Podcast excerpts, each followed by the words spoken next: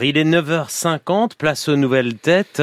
Mathilde Serrel, ce matin, un comédien et metteur en scène qui n'a pas fini de faire parler de lui, sauf dans les revues de presse de son père, peut-être. Théo Askolovitch est dans notre studio, portrait sonore. Ciel, mon mari Bonsoir chérie, tu n'as pas l'air heureuse de me voir. Oh, Si, mais je ne m'attendais pas à être heureuse si tôt. Ah, si on lui avait dit qu'il allait faire du théâtre plus tard, franchement, il l'aurait mal pris. hein. La quasi-totalité des pièces qu'il a vues au collège et au lycée aurait dû le dissuader de poursuivre dans cette voie, sans compter sa vraie passion. Sur l'air rentrant, il est bien frappé au premier poteau. Million à Barthez contre l'Italie. Oh non, Et ça champion du monde. Matuidi, Mbappé. C'est fini. L'Allemagne est qualifiée. La France sort de cette Coupe du Monde au Brésil. Lui, c'est pas le rugby. hein. Il vit foot, respire foot, dort foot. Peut-être plus encore. Je sais pas. Cette famille, en tout cas. Son premier trauma, il a 11 ans, la défaite de la France en finale de la Coupe du Monde face à l'Italie. Viendront après d'autres traumas, ceux qui vous rattrapent par le maillot. Il y a des surprises comme ça dans la vie, des nouvelles que tu voudrais changer, mais c'est trop tard. Ça s'appelle la fatalité. Les enfants, maman est morte. Vous avez un cancer. Dans 66 jours, son premier seul en scène, il a pu raconter ce cancer combattu à 22 ans pendant la Coupe du Monde de 2018. Il triomphe de la maladie, comme les Bleus de la Croatie. Il esquisse aussi dans ce spectacle cette autre fatalité, la mort de sa mère survenue quand il avait 14 ans, ce premier jour du reste de sa vie. Mais tout peut changer aujourd'hui. Le premier jour du reste de ta vie. Plus C'est ce deuil qu'il précipite dans le théâtre où son père l'a inscrit. C'est ce théâtre qui lui permet aujourd'hui de faire le récit de ce deuil. Sans qu'aucun des jeunes dans la salle ne décroche et je peux en témoigner. Ils étaient assis à côté de moi. Zoé et maintenant les vivants. C'est presque tous les soirs au théâtre ouvert à Paris. Théo Askolovitch, bonjour. Bonjour. C'est vrai, vous pensez aux jeunes qui sont installés dans la salle. Vous pensez à vous lorsque vous alliez voir du théâtre et vous faites tout pour qu'ils ne s'ennuient pas. Ouais, carrément. Je suis trop content de, de voir des classes, des scolaires venir au théâtre et pouvoir s'identifier un peu à, à mes personnages, à moi, à mes comédiens quand on joue. Et je me dis que peut-être euh, ça leur donnera envie d'aller voir d'autres spectacles et de ramener d'autres publics au théâtre. Dans le langage du théâtre, il y a ce truc qu'on appelle le quatrième mur, c'est le rapport avec le public, vous l'avez carrément atomisé, vous allez sur scène, vous vous installez dans la salle, vous repartez, il y a même une comédienne qui arrive mal, euh, enfin, elle est déguisée en mariée, mais c'est pas le moment, quoi. Mais elle, repart en coulisses, ah bon, excusez-moi. Enfin, tout est conçu, euh, on n'est pas dans un jeu avec les codes théâtreux, on n'est pas dans un jeu esthétique, on est dans un plaisir, c'est ça que vous vouliez transmettre? Ouais, ouais, dans les spectacles que je fais pour l'instant, euh, on l'explose complètement le quatrième mur et Ouais. même on s'adresse aux, aux spectateurs de manière directe, quoi, dans les yeux. Et j'ai l'impression que c'est un moyen pour moi de- d'exprimer plus facilement euh, ce que j'ai envie de dire et puis euh, d'attraper les gens plus facilement. Et dans Zoé et maintenant les vivants, ouais, on s'amuse de ça, un peu de cette grande euh, répétition ouverte, toute blanche là, où on peut tout écrire, tout recommencer, se tromper, etc. Et ça permet aux gens, et c'est un peu jouissif de voir des comédiens se tromper, de voir un peu les Ouais. coulisses, etc. J'imagine pour les gens. Et du coup, ils sont avec nous. Parfois, les petits ils se permettent de parler et tout.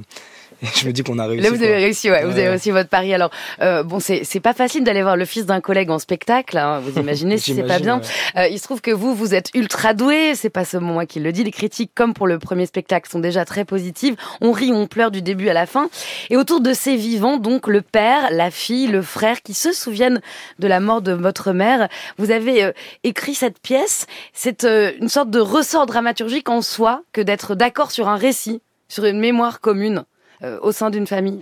Bah, je sais pas si on est d'accord. Justement, on a voulu travailler Ouais, autour, vous autour vous du prisme, beaucoup, tout ça. Ouais. C'est déjà, c'est déjà Ouais. un ressort d'action en fait. C'est en tout cas la reconstruction d'un souvenir. Et euh, en plus de mon propre souvenir, euh, j'ai essayé de théâtraliser un peu le tout. J'ai travaillé avec des comédiens euh, que j'admire beaucoup, et euh, deux comédiens qui jouent mon père et ma sœur. Et la comédienne que j'avais vue dans pas mal de films, Marie-Lou m'a aussi aidé à, écrire, à, changer un peu euh, euh, la réalité. J'ai écrit aussi pour leur voix, par rapport à leurs histoires, etc. Pour essayer de rendre le truc le moins nombriliste possible, quoi.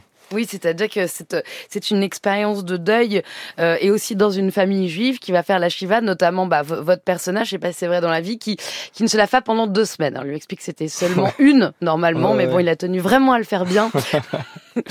euh, ce, ce, deuil, c'est aussi quelque chose qui peut réparer euh, aujourd'hui ceux qui vont vous voir.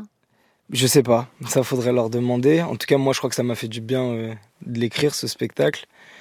Euh... Vous pouviez pas avancer dans votre vie de comédien, vous projeter sans l'écrire? Si, je pense que j'aurais pu. Après, euh, à partir du moment où j'ai décidé d'écrire des spectacles, euh, j'ai essayé de. Moi, ce que j'aime chez les artistes, en tout cas que je, je lis ou que j'écoute, c'est quand ils se racontent le plus sincèrement possible. Et j'ai l'impression que c'est le meilleur moyen de raconter les autres, sans mentir, sans tricher. Alors j'avais envie de passer par là, quitte à écrire des trucs plus fictionnels derrière, quoi. D'ailleurs, euh, votre père vous a donné un conseil très important pour le premier spectacle. Vous vouliez vous inspirer de l'Odyssée d'Homère. Il a dit ah non, mais arrête, tout, le parle de foot. ouais. Je lui ai dit euh, quand j'écrivais sur 66 jours sur ma maladie et tout que j'ai eu, j'avais eu peur de faire un truc très nombriliste, quoi, et j'avais envie de, de, de trouver un moyen d'accrocher les, les, gens, quoi. Donc j'ai pensé à l'Odyssée pour faire un parallèle et j'en ai parlé à mon père. Il m'a dit mais tu l'as lu? Et J'ai dit mais non, je l'ai pas lu. il m'a dit, mais alors parle de toi. Et puis j'ai pensé que le truc qui m'avait le plus animé à ce moment-là, c'était la Coupe du Monde. Et j'ai maté le documentaire Deuxième Étoile. Et tout ce que les joueurs disaient, le coach disait sur euh, le truc de la compétition, etc., euh, ça m'a rappelé euh, plein de trucs que j'imaginais pendant ma maladie. Du coup, je me suis dit que le parallèle était évident. Quoi. Et vous vous souvenez de ce qui vous, vous a réconcilié avec le théâtre? Euh, Ouais. Ouais, carrément. alors, plein de trucs. Déjà, le, le plaisir de jouer les rencontres que j'ai fait, les, artistes avec qui j'ai travaillé, euh, des spectacles que j'ai vus. Quand j'ai découvert, euh, j'ai découvert un moment que le théâtre c'était un peu comme la musique quoi, qu'il y avait pas de, qu'il y avait plein de styles de théâtre et qu'il fallait juste trouver le sien. Au début, moi, j'avais un fantasme des, des perruques, là, on parle, des, on parle bizarre, etc. Voilà, c'est ça. C'est pas forcément chiant, quoi. Hein. C'est pas forcément ouais. chiant, ouais. mais même ces trucs avec des perruques, finalement, je trouve pas ça si chiant. Et mais quand j'ai, ouais, il y a des spectacles que j'ai vus euh, qui m'ont. Cyril Test, notamment. Cyril Test, la mouette, dramaturge contemporain, incroyable. Qui joue avec la vidéo aussi, beaucoup ouais, ouais, comme son vous. rapport à la vidéo, il est, il est assez impressionnant esthétiquement, c'est fou. Alors, on va vous voir quand même. Il faut le dire bientôt euh, dans euh, la nouvelle série d'Éric Rochon, quand même le Bureau des légendes, la meilleure série française.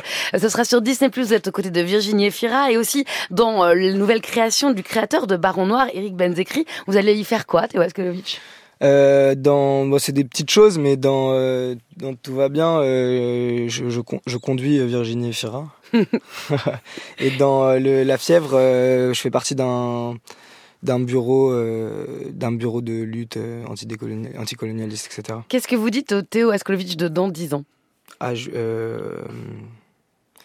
je lui dis j'espère que tu vas bien, euh, que tu es heureux, que, que, ta famille va bien et que tu continues à t'amuser. Merci Théo Eskelovitch. C'est euh, absolument extraordinaire. Je vous conseille d'y aller au Théâtre Ouvert, Centre National des Dramaturgies, Dramaturgie Contemporaine à Paris jusqu'au 21 octobre. Et puis l'autre spectacle est aussi en tournée.